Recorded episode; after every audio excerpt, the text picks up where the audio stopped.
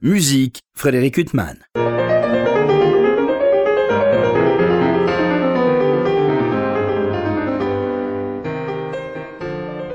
Bonjour, Frédéric Huttman au micro, j'ai le plaisir de vous retrouver pour un nouvel entretien. Aujourd'hui, j'ai le très très grand plaisir de recevoir Vinciane Béranger. Bonjour. Bonjour. Alors, je vous reçois à l'occasion de l'apparition d'un disque aussi beau que passionnant, consacré à une compositrice dont le nom revient de plus en plus euh, chez les altistes notamment, Rebecca Clark. Euh, alors, je livre les dates de naissance et de décès pour bien la situer. 1886 est morte en 1979. Il semblerait que sa musique, justement, ait commencé à acquérir une grande notoriété pour ses 90 ans. Enfin, c'est ce que dit la légende euh, ancienne Béranger. Voilà, alors c'est effectivement c'est une légende. Dans les années 1970, elle a été beaucoup rejouée, notamment aux États-Unis. Euh, Rebecca Clark est née en 1886 en Angleterre et euh, c'était au départ une violoniste. Et très vite, elle s'est intéressée à la composition. Et c'est son professeur de composition qui lui a proposé de prendre l'alto plutôt que le violon parce que en jouant de l'alto, elle serait au cœur de l'harmonie et au cœur de l'action. Voilà, donc elle a beaucoup écrit pour l'alto, aussi pour la voix. Elle a écrit des leaders et des œuvres, euh, des œuvres chorales absolument magnifiques. Oui, puis elle a étudié l'alto avec Lionel Tertis, euh, ce n'est pas rien non plus, je pense, pour votre instrument. Euh. voilà, il y avait une, belle école en Angleterre à ce moment-là. Alors Lionel Tertis a été un petit peu vexé parce qu'elle a écrit la sonate euh, sans le consulter. Et donc pendant un moment, il n'a pas joué la, grande sonate pour alto et piano dont nous parlerons sûrement après. Et, et puis finalement, il l'a trouvé tellement bien que par la suite, il l'a joué. Alors cette grande sonate, elle ouvre votre disque, Vinciane Béranger. Je vais dire tout de suite auprès de qui vous l'interprétez interpréter euh, une pianiste qu'on connaît bien, Dana Ciocarli. Et puis pour une autre œuvre, euh, vous êtes euh, aux côtés d'Hélène Collerette et David Louvers. On va parler de cette très belle Dumka. Et puis David Louvers aussi, vous jouez avec lui des œuvres pour alto et violoncelle, euh, ce qui est une formation quand même euh, plutôt rare, euh, ça aussi, on va en parler. Donc ce disque s'ouvre par la sonate pour alto qui commence à devenir peut-être pas un tube, mais qui commence vraiment à s'ancrer dans le répertoire des altistes. Mais est-ce que c'est une œuvre que vous appreniez quand justement on vous a enseigné l'alto au CNSM ou dans d'autres lieux? Alors à l'époque où j'étais au CNSM, non, on ne connaissait pas cette sonate et d'ailleurs euh, elle venait de, ressortir des cartons euh, à New York. Par contre, quand j'ai étudié moi aux États-Unis, euh, je commençais à l'entendre cette sonate, donc elle était déjà présente. Alors c'est vrai qu'elle appartient au répertoire des altistes, mais c'est aussi une œuvre majeur de musique de chambre, tout comme son trio pour violon, violoncelle et piano.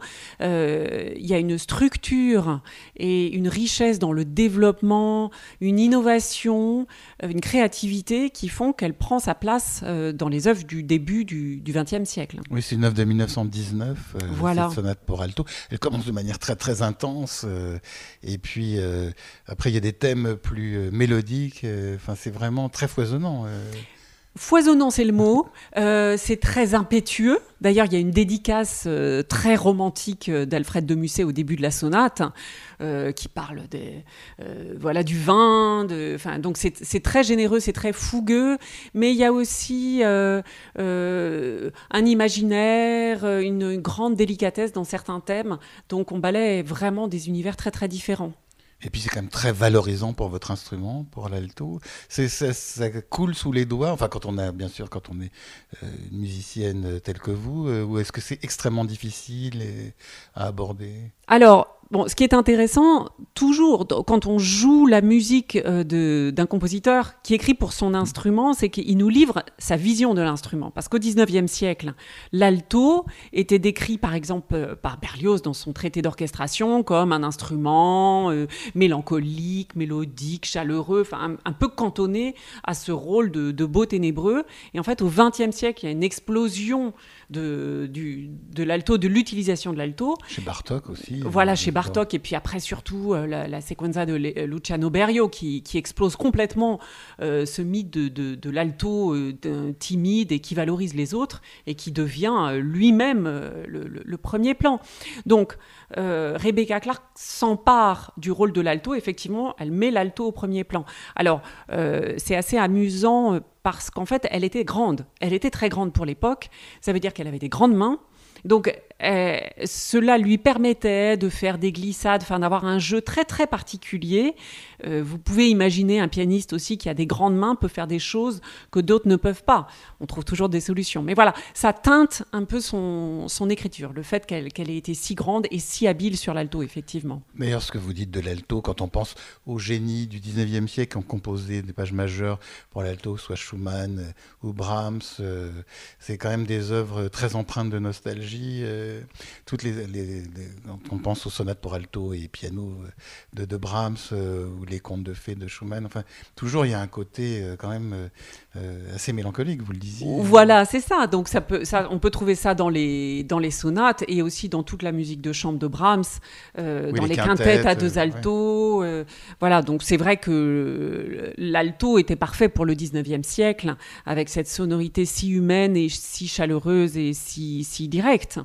mais heureusement, euh, quand même le XXe siècle a apporté une ouverture du répertoire et d'autres propositions, parce que finalement ce, timbre parfois rauque, parfois tendu euh, et très direct peut proposer d'autres choses. Vous, vous avez commencé par l'alto ou par le violon euh, Alors moi j'ai commencé directement par l'alto, j'ai été séduite en entendant un quatuor à cordes. J'ai été séduite par le son de l'alto et donc je suis rentrée à la maison en demandant à mes parents de, jouer de l'alto qui étaient un petit peu étonnés et, euh, et, donc j'ai eu la chance de commencer directement par l'alto et, moi qui suis aujourd'hui pédagogue, euh, bah, j'ai le plaisir de faire découvrir l'alto à des, à des jeunes enfants et aujourd'hui beaucoup de gens commencent par l'alto directement. Oui, puisque vous enseignez à la Haute École euh, de Lausanne et aussi à Saint-Maur. Voilà, au CRR de Saint-Maur, oui. Vinciane Béranger, donc vous avez des élèves de différents niveaux, euh, ça vous permet un aperçu aussi de.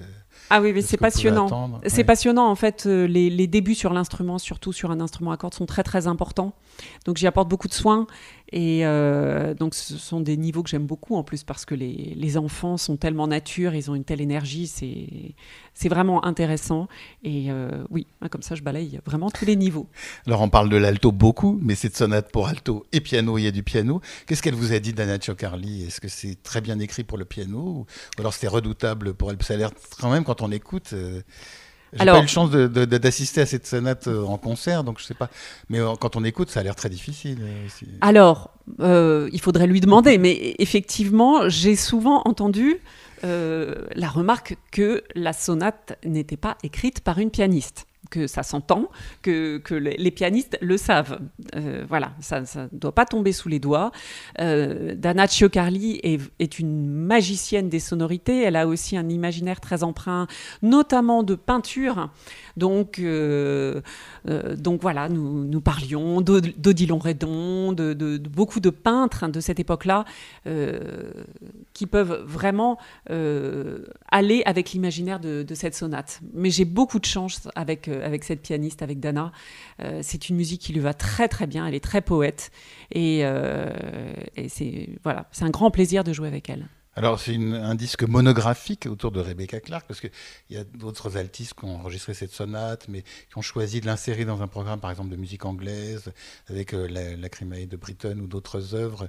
Vous, vraiment, le, but euh, initial, c'était de consacrer entièrement un disque à Rebecca Clark. En plus, il est très, très varié, ce disque. C'est ça, c'est-à-dire qu'en fait, Rebecca Clark a beaucoup écrit.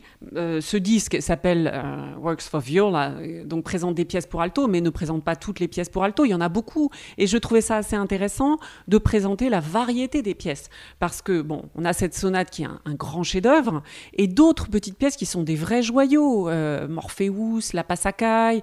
Donc ça donne l'idée qu'il existe d'autres choses que la sonate, et notamment la musique de chambre aussi, où l'alto est vraiment mis en valeur.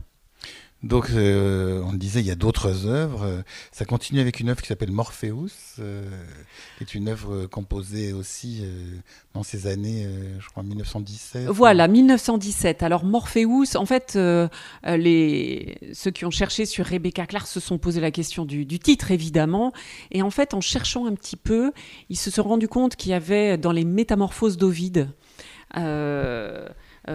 tout un passage qui décrivait euh, le, roi CX qui voulait aller euh, rencontrer un oracle et qui devait prendre la mer. Et sa femme ne voulait pas, elle avait eu un rêve prémonitoire. Et effectivement, en allant consulter l'oracle, CX est mort sur les flots. Et sa femme rêvait de lui et priait pour qu'il revienne. Et les dieux ont eu pitié de son chagrin, puisque évidemment il ne revenait jamais.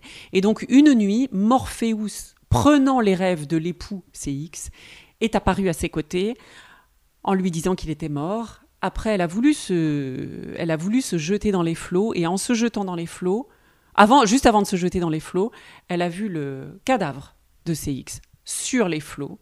Et là, la douleur l'a transpercée. Les dieux ont eu à nouveau pitié d'elle, ils l'ont transformée en oiseau et ils ont transformé le cadavre de CX en oiseau et ils ont pu continuer à être ensemble. Donc il y a quand même un imaginaire absolument incroyable autour de cette pièce et euh, on peut suivre pas à pas chacun. Je vous ai raconté toute l'histoire, c'est peut-être un petit peu long, mais en fait quand on écoute quand on écoute la pièce qui qui est pas très très longue, on entend chacun des petits passages et euh, euh, à la fin il y a des battements d'ailes, il y a un tri, enfin on sent bien que les oiseaux s'envolent dans les cieux, enfin, c'est absolument poétique et c'est bouleversant parce que la thématique elle-même est, bouleversante. La Passacaille qui suit est, très différente. La Passacaille c'est une pièce plutôt néoclassique de 1941 en do mineur. Bon, voilà, elle est, elle est revenue à quelque chose de plus. Euh, à ce moment-là, excusez-moi de vous interrompre, elle est pendant la guerre aux États-Unis. voilà, elle s'est installée aux États-Unis où elle se mariera par la suite. Euh, et cette pièce est, néoclassique. Elle est d'ailleurs de l'œuvre de, la Dumka euh, qui va suivre. Donc on a, on a vraiment différentes périodes. Oui, parce qu'après les années 40, elle va s'arrêter de composer, euh, Rebecca Clark. Oui, alors c'est vrai qu'on se demande un peu pourquoi, pourquoi s'est-elle arrêtée de, de composer. bon, personne n'a vraiment la réponse. Ce qui est sûr, c'est qu'elle aurait voulu ne faire que ça. Elle aurait voulu être immergée dans la musique. Du matin au soir, elle le dit. On lui demande mais pourquoi vous avez arrêté de composer? Et elle répond si j'avais voulu faire ça, il aurait fallu que je ne fasse que ça. Et bon, pour euh, différentes raisons, sa vie n'était pas que musique.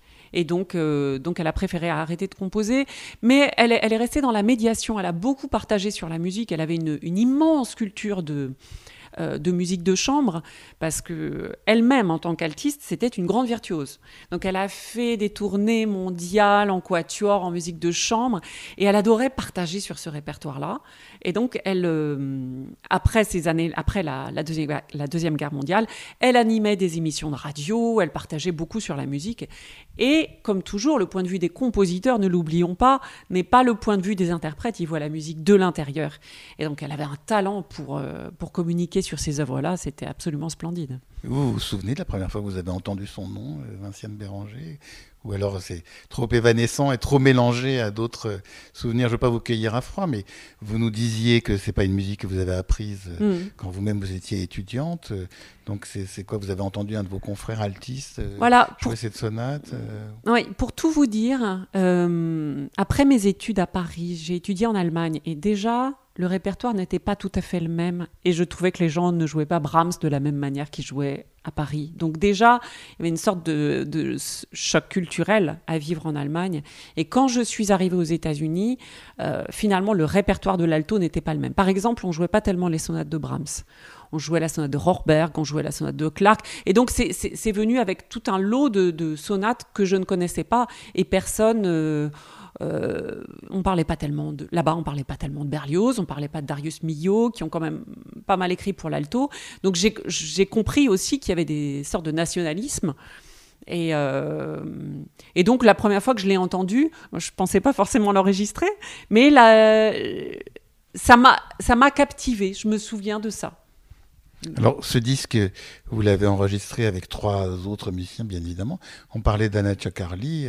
Il y a aussi euh, sur une œuvre Hélène Collerette et David Louvers. On va parler euh, à part de David Louvers qui est au violoncelle, puisque lui, il y a plusieurs œuvres. Mais il y a cette euh, fameuse Dumka euh, je dois dire, qui est très différente du reste et qui est une œuvre euh, pleine de tendresse, émouvante, euh, et qui est très inattendue. Enfin, on met ce disque et puis on dit aux gens de qui est-ce. Les gens vont penser à un poste de Vorjak, mais pas du tout à une compositrice anglo-américaine comme Rebecca Clark, c'est très étonnant. Exactement. Alors, euh, euh, oui, ça fait partie des, grands coups de cœur euh, pour moi de, dans, les pièces qui ont été choisies.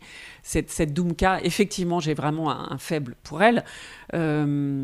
Elle est très bien écrite. Alors, c'est très bien écrit instrumentalement pour le violon et l'alto, qui sont très très proches mais différenciés, comme on peut les, avoir dans, la symphonie concertante de Mozart. Enfin voilà, ils sont vraiment frères et sœurs. Ça porte quelque chose, mais avec chacun euh, sa, différence. Et euh, alors. Il y a des grands compositeurs qui ne sont pas très loin. Il y a Brahms avec euh, son opus 25, en fait, dans le, dans le dernier mouvement du quatuor avec piano en sol mineur. de façon hongroise, tzigane. Voilà, c'est ça. au milieu, il y, a, y, a, un intermède euh, tzigane euh, bouleversant, et on, retrouve dans la Dumka l'ambiance de, cette, de, ce thème. Et dans le titre même Dumka, Dumka bon, il y en a beaucoup qui ont été réécrites par Dvorak. Au départ, c'est une chanson très mélancolique ukrainienne. Et euh, voilà, donc on, a tous ces emprunts, la, musique est traversée de, tous ces voyages. Euh, et, Hélène Collerette est une partenaire absolument extraordinaire, euh, qui a un vibrato magnifique, qui, se mélange parfaitement avec l'alto. Et je crois que je ne pouvais pas rêver meilleur partenaire. Oui, c'est une magnifique violoniste. Violon solo de l'Orchestre Philharmonique de Radio France. Et puis on sent avec une curiosité insatiable pour des répertoires chambristes. Tout à fait. On parlait de euh, ces pièces pour euh, alto et violoncelle. Alors ça, c'est une formation quand même euh, rarissime. Déjà, violon et violoncelle, bon, il y a Kodai, Ravel, quelques autres. Mais alto et violoncelle, c'est très très beau, mais c'est assez rare. Hein. C'est assez rare, c'est un choix osé. Il y a de Beethoven, bien sûr, le, duo pour alto et violoncelle avec lunettes obligées, parce que la partie de, violoncelle, notamment, est écrite tout dans l'aigu, donc euh, très périlleuse pour le violoncelle. Donc, euh, ça, c'est un, duo que nous jouons souvent. Il y a des belles pièces de Lutoslavski aussi, bucolix pour alto et, violoncelle. Et les duos de Bartok ont été réécrits par le fils de Bartok pour euh, alto et violoncelle. Pas tous, mais certains. Alors les duos pour deux violons euh, Les duos pour deux violons. voilà un scoop euh, pour certains dont je suis. Voilà, une très très belle version. Et alors en fait, ce qui se passe, c'est que Rebecca Clark donc voyageait beaucoup, faisait beaucoup de tournées en tant qu'altiste, et elle avait une très bonne amie violoncelliste qui s'appelait May Merkel, et elles jouaient souvent ensemble. Et c'est pour elles deux qu'elle a écrit ces duos. Donc il y a euh, trois duos en tout, deux pièces qui ont, qui ont été euh, très enregistrées, souvent jouées, qui sont Lullaby et Grotesque. Donc une berceuse et grotesque, c'est-à-dire un petit peu comme les, fresques de la Renaissance. Euh, des, passages très caractéristiques, très osés, très surprenants, très vivants. et c'est une pièce euh, quand elle la jouait elle-même, qui était souvent bissée en fait, c'est-à-dire que ça laisse pas le spectateur indifférent. Et j'observe que nous, quand on joue cette euh, pièce en concert, elle fait toujours beaucoup d'effets. Voilà. Et la nouveauté de, ce disque, en fait, c'est euh, la troisième pièce qui s'appelle Irish Melody, qui est fait d'après l'air de Danny Boy, qui est peu comme l'hymne irlandais, donc on a la main sur le cœur, c'est euh, grandiose. En fait, le manuscrit de cette pièce a été trouvé en, en 2015 euh, chez John White, qui était un altiste euh, anglais. Et on a retrouvé ce manuscrit sans trop savoir ce que c'était. On, l'avait perdu. Voilà, donc il vient d'être édité. Et c'est pour ça aussi que j'ai voulu enregistrer toutes ces pièces, pour faire connaître cette pièce. Euh, tout ce répertoire, parce que la sonate pour alto et, piano, elle faisait partie maintenant de votre répertoire, Vincent Berger, mais tout le reste sont des pièces que vous avez cherchées pour ce disque, pour donner un panorama le plus varié possible de l'œuvre de Rebecca Clark. Oui, alors il y a ce qu'on appelle les petites pièces comme Chinese Puzzle euh, et même la Pasakai peuvent être jouées par des, par des étudiants. Il y a des pièces un petit peu plus abordables. Donc je les connaissais sous cet angle-là. Il, il, y a un petit volet pédagogique dans, dans ces pièces de Rebecca Clark, certaines d'entre elles. Donc c'est à ce titre-là que je les connaissais. Mais la Dumka, c'est une découverte. Il y a aussi un duo pour alto et clarinette que je vais jouer prochainement avec mon euh, collègue Florent Eo. Euh, Magnifique clarinettiste. Voilà, c'est ça. Qui n'est pas sur ce disque parce qu'il a fallu faire des choix malheureusement. Mais euh, voilà, il y a d'autres pièces encore. Mais alors clarinette, alto, c'est un peu la même tessiture. Ah oui, c'est la même famille. Ben voilà, et alors vous vous retrouvez à jouer des œuvres ensemble, ça doit être étonnant comme. Oui, mais il y a le, le, le, souffle de la clarinette complète l'archet, c'est-à-dire que la, la finitude de l'archet, notre, notre problème nous avec notre archet, c'est qu'il a une fin à chaque fois. Donc on imagine qu'on souffle qu'on a une grande colonne d'air, ce qui, ce qui nous fait enchaîner plusieurs archets et projeter notre phrase, voilà, qui donne du souffle à notre voix. Donc c'est très complémentaire. Mais alors Rebecca Clark, euh, elle a quand même mené une carrière de soliste euh, altiste à une époque où c'était pas non plus très foisonnant. Enfin, parce que il y avait, je sais pas, peut-être William Primrose ou d'autres grandes vedettes de votre instrument, mais le, le, temps des, des grands altistes euh, dont le nom est très connu n'était pas encore. Euh, tout à fait, tout à fait. C'est-à-dire en Angleterre, il y avait Lionel Tertis, mais elle devait avoir pas mal de caractère parce que finalement. Euh, son père lui a coupé les vivres et euh, quand elle avait 20 ans et elle a décidé de gagner sa vie en tant qu'altiste à Londres. Bon, je pense qu'être une femme célibataire qui gagne sa vie à 20 ans en jouant euh, en tant que chambriste et dans les orchestres et en tant que soliste, c'était très très peu courant. Oui, dans les années 10-20. Euh... Voilà, dans les années, c'est ça, euh, mmh. 1900, oui c'est ça, 1915, c'était quand même assez peu courant, on peut imaginer. Mais euh, elle avait énormément de talent. Ses, ses, partenaires, par la suite, ça a été euh, Jacques Thibault, euh, Pablo Casals, Yasha Ifet, enfin quand même des noms qu'on connaît un petit peu. Et Rubinstein l'appelait The Glorious Rebecca Clark. La, la, la enfin, la glorieuse Rebecca Clark. Donc, elle était très appréciée de ses partenaires. Alors, j'ai beaucoup écouté votre disque pour préparer cet entretien, mais j'ai même pas songé à regarder s'il y avait des disques, des témoignages euh, audio de Rebecca Clark. Euh, vous savez s'il en existe, Vinciane Béranger? Alors, je n'en connais qu'un. Elle joue le trio des quilles de Mozart, Mozart. donc avec clarinette, alto clarinette et piano. Et euh, elle, a, elle a un son très très riche, très très large.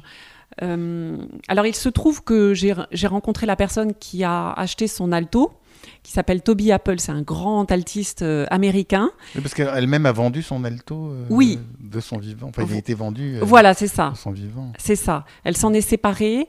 Et, mais pourtant, Toby Apple m'a dit que c'était pas un instrument extraordinaire. Lui a arrêté de le, de le jouer finalement. Mais cet, enregistrement est vraiment intéressant. Alors imaginons que vous donniez un concert, d'ailleurs on va en parler de ce concert que vous donnerez le 30 mai prochain au Bal Blomet, mais où vous mettez euh, Rebecca Clark euh, et vous la confrontez à une autre compositrice ou à un compositeur, avec qui euh, vous pensez que ça pourrait aller cette musique Ou alors je veux cueillir à froid, mais c'est quand même une musique très singulière, euh, très personnelle. Euh. Oui, alors au Bal Blomet, pour la, soirée de sortie du disque, on va, on va faire entendre cette musique parce que précisément c'est déjà très très varié. Euh, il va y avoir des, instrumentations différentes, donc euh, on n'a pas le temps de s'ennuyer. Le temps d'un concert, ça passe très très vite. Après, c'est une musique euh, qui peut être mise en parallèle avec ce qui se passait à l'époque. Donc on peut parler d'Ernest Bloch qui a composé une sonate la même année que la sonate euh, pour alto et piano en 1919. interrompre, mais il y a eu une confusion totale, euh, semble-t-il, à un concours. Oui, alors bon. C'est une légende ou c'est Ah non non non, ça c'est vrai, ça c'est vrai. Là on a parce beaucoup... qu'elle a passé un concours au même moment qu'Ernest Bloch. Euh... Voilà, ça ça on a beaucoup beaucoup de témoignages. En fait, il y a eu un, un, concours en 1919 dans le Massachusetts euh, pour composer une sonate pour alto, une sonate ou une suite pour alto et piano. Et euh, le nombre des candidats est passé de euh, d'un certain nombre à 10 candidats. Et à la fin, il y avait deux candidats. Euh, les, les œuvres étaient totalement anonymes, déposées dans des enveloppes. Et les jurys n'arrivaient pas à se décider entre la pièce dite d'un philosophe et la pièce dite d'un poète. Et finalement, la présidente du jury a dû trancher. Donc elle a choisi la pièce, la pièce dite du philosophe qui était en fait celle d'Ernest Bloch. Et euh, les jurys ont voulu savoir qui était la, euh, qui avait écrit la deuxième pièce, alors que normalement c'était interdit, on n'aurait pas, ils n'auraient pas dû demander ça, mais ils avaient vraiment envie de savoir. Et là, ils ont appris que c'était Rebecca Clark et ils étaient sidérés que ce soit l'œuvre d'une femme. Et par la suite, euh, même les journalistes euh, disaient que c'était pas possible qu'une femme ait écrit ça. Et même certains ont pensé que c'était un pseudonyme d'Ernest Bloch pour écrire une deuxième pièce pour le même concours. Voilà, comme si ça aurait été intelligent à l'époque pour un homme de choisir un pseudonyme de femme. Mais bon, c'est un autre sujet. Euh, en tout cas, Rebecca Clark avait beaucoup d'admiration pour Ernest Bloch et la, pièce qui a gagné le concours avait vraiment toutes les faveurs de Rebecca Clark. Et il y a une autre sonate euh, qui a été écrite pour l'alto la même année, totalement en dehors de ce concours, qui est la sonate de Paul Hindemith, euh, opus 11 numéro 4, qui est elle aussi très debussiste, si on peut employer ce mot-là, un petit peu comme la sonate de Clark, euh, avec euh, des gammes par ton, avec euh, des, couleurs très très chatoyantes, parfois des sonorités évanescentes. Alors, je ne dis pas que la pièce de d'In et celle de Clark se ressemblent, mais elles se répondent. In voilà aussi un compositeur qui vous a donné un beau leg au niveau de l'alto, Vinciane Béranger. Ah oui, mais Indemit qui était altiste lui-même. Donc euh, moi j'ai rencontré des gens qui l'ont entendu en concert, qui me racontaient les concerts. Alors c'est amusant parce qu'aujourd'hui euh, on est très très sérieux avec euh, les partitions d'Indemit parce qu'il y a un côté très scolastique en fait dans, dans sa musique et donc on imagine qu'il faut, jouer ça avec voilà avec austérité, avec rigueur. Et en fait quand il nous raconte comment jouer Indemit, en fait il arrivait devant l'orchestre avec un son très très gras, c'était pas très propre. Mais par contre il y avait il y avait de la substance dans dans, le son. Et il était très très doué. Il écrivait euh, très rapidement, à tel point qu'il y a une des sonates euh, pour alto seul qu'il a écrit dans le train un jour, et il l'a joué le soir même au concert aux États-Unis, mais il n'a pas osé écrire, écrire la date de composition parce qu'il il, s'est dit si jamais je dis que ça a été écrit aujourd'hui, on va voir que j'ai pas travaillé. Donc il n'a pas partagé la date de composition. mais très doué. Un minimum de génie pour faire ça. Oui. Et alors, donc, pour euh, revenir à vous, euh, Vinciane Béranger, et votre euh, activité musicale, il y, a, quand même un pan de votre activité qui est passionnant aussi. Vous avez été membre du Quatuor Manfred, c'est pas rien, c'est un très grand Quatuor français. Ça, c'était pour vous un amour du Quatuor qui vous a amené, un amour de ce répertoire oui, alors, bon, pour moi, le quatuor reste la forme parfaite de musique. Euh, d'une très grande exigence et le répertoire euh, comporte des œuvres magistrales, souvent euh, on peut dire parfois le laboratoire des grandes symphonies, mais tout est en germe dans l'équature à cordes et c'est aussi une école de la vie, c'est une école de rigueur et je pense que quand on est vraiment quartettiste, on le reste toute sa vie. Aujourd'hui, je, ne joue plus dans un quatuor régulier. Euh, j'ai du mal à jouer euh, dans un quatuor à cordes au pied levé. En général, les gens savent que je ne souhaite pas trop le faire. Parce qu'en fait, soit. Oui, parce que vous attendez, vous avez une telle exigence. Euh, oui, c'est ça. Parce qu'en fait, soit, soit on construit le travail en quatuor, soit pour moi, je préfère ne, ne, pas le faire. En fait, ça ne se prête pas à l'improvisation.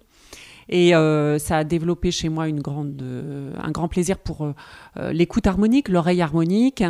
bon, voilà, j'ai du coup une oreille un petit peu particulière qui parfois euh, qui m'aide dans mon travail en sonate, mais qui teinte mon travail en sonate, parce qu'il y a un sens de la verticalité, de, l'écoute de l'autre, qui est très très présent. Je ne suis jamais complètement libre. Euh, il y a toujours euh, l'oreille scotchée à ce que fait l'autre, l'autre instrumentiste. Donc c'est vraiment une manière de voir la musique qui, qui est restée avec moi. C'est pas un genre qu'elle a abordé, Rebecca Clark, le quatuor euh, Alors non, elle n'a pas écrit de quatuor. Euh, elle en a beaucoup joué. Elle en a beaucoup joué et elle a rencontré d'ailleurs cette mécène dont je parlais tout à l'heure, qui a organisé le concours de composition. Elle l'a rencontré autour du quatuor à cordes parce que l'année précédente, il y avait euh, tout un symposium autour du, du quatuor. Ça faisait partie de sa vie. C'était c'était central dans sa vie. En tout cas, ce disque, il est absolument magnifique. On n'a pas parlé de l'enregistrement pour le label Aparté par un fameux ingénieur du son. Alors. En fait, il y a quatre euh, musiciens dans ce disque, mais euh, il y a sûrement cinq euh, artistes. le, plus grand étant sûrement Franck Jaffress. pas le plus grand, mais légal. voilà, enfin en tout cas il est, il est vraiment d'importance parce que son, son oreille est primordial. En fait, un, à la fois ingénieur du son et directeur artistique, euh, il, nous guide pendant l'enregistrement, il nous aide à faire des choix par la suite. Et j'ai une grande confiance euh, en son oreille. Et aussi, il me connaît bien puisque c'est euh, c'est sous sa direction que j'avais enregistré mon premier disque Robert Schumann pour le label Zigzag Territoire il y a de nombreuses années. Voilà, donc c'est une collaboration, une collaboration qui se suit euh, dans les années et c'est très agréable de pouvoir être en confiance euh, quand on joue ce genre de répertoire. En tout cas, cette confiance, euh, elle était bien placée. Et ce disque, il est absolument merveilleux parce qu'on reçoit des disques qui sont très beaux, très bien interprétés. Puis des disques qui sont à la fois très bien interprétés, magnifiques, et ils sont aussi indispensables parce que tout ce pan de répertoire de Rebecca Clark, euh, bon, la sonate, elle commence à être jouée, mais tout le reste, euh, sont des joyaux sans même s'apesantir sur cette fameuse Doomka, qui est un véritable coup de cœur, mais, mais tout le reste. Enfin, oui, oui, il y a des choses très, très différentes à découvrir. Et alors, ce qui est intéressant, c'est que maintenant que le disque est sorti depuis quelques euh, semaines, euh, les, gens me font des retours et en fait, euh, chacun perçoit le disque à sa manière. On voit bien qu'il a différentes facettes et chacun va être, un tel va être touché par telle pièce pour tel aspect, un tel par telle autre pièce, et je vois bien que c'est très très différent donc je pense que la, musique aborde euh, des, euh, des sensibilités différentes. Et voilà, on va retrouver Debussy, on va retrouver Ravel, on va retrouver euh, les gammes pentatoniques, et puis des modulations inattendues, l'Europe de l'Est, l'Asie. Enfin bon, c'est un sacré voyage. Voilà, alors moi, c'est le voyage euh, sentimentalo euh, Europe de l'Est euh, qui m'a beaucoup touché mhm. dans ce disque qui s'ouvre par cette sublime sonate pour alto et piano. Je rappelle, Vinciane Béranger, que vous êtes aux côtés de Dana Chocarli au piano, Hélène Collerette au violon et David Louvers au violoncelle, euh, outre ce disque qui vient de paraître pour le label Aparté, entièrement consacré à Rebecca Clark, il y aura ce fameux euh, concert euh, le 30 mai prochain dans ce beau lieu qui est le Bal Blomet, on célèbre pas mal de sorties de disques. Oui, alors en plus, ce qui est intéressant, c'est que le Bal Blomet, au départ, dans son histoire, a été créé en 1920 puisque ah c'était voilà c'était un cabaret de jazz et, et, la sonate pour alto et piano de Rebecca Clark date de 1919. Donc je trouvais ça euh, amusant de proposer euh, à Guillaume Cornu, le, propriétaire du bal Blomet, de venir jouer cette sonate euh, au bal Blomet. Voilà, c'est un clin d'œil et ce lieu m'est cher. Il faudra trouver pour votre prochain disque un lieu ad hoc avec la même date, ça va être compliqué. voilà, mais, mais, mais vous avez bénéficié d'un heureux concours de circonstances. Mais... Voilà, mais souvent les, les choses s'alignent. En tout cas, je vous remercie infiniment d'avoir été mon invité pour évoquer cette musicienne formidable qui était Rebecca Clark. Vinciane Béranger, merci infiniment. Merci beaucoup. Pour illustrer cet entretien avec l'altiste Vinciane Béranger, je vous propose de, l'écouter interpréter une Doumka de Rebecca Clark. Elle est aux côtés de la pianiste Dana Ciocarli et de la violoniste Hélène Collerette. Puis nous l'écouterons interpréter le troisième mouvement de la sonate pour alto, toujours de la compositrice anglo-américaine Rebecca Clark. Elle est aux côtés de la pianiste Dana Ciocarli. Je vous souhaite une très belle écoute de ses œuvres et une bonne fin de soirée sur RCJ.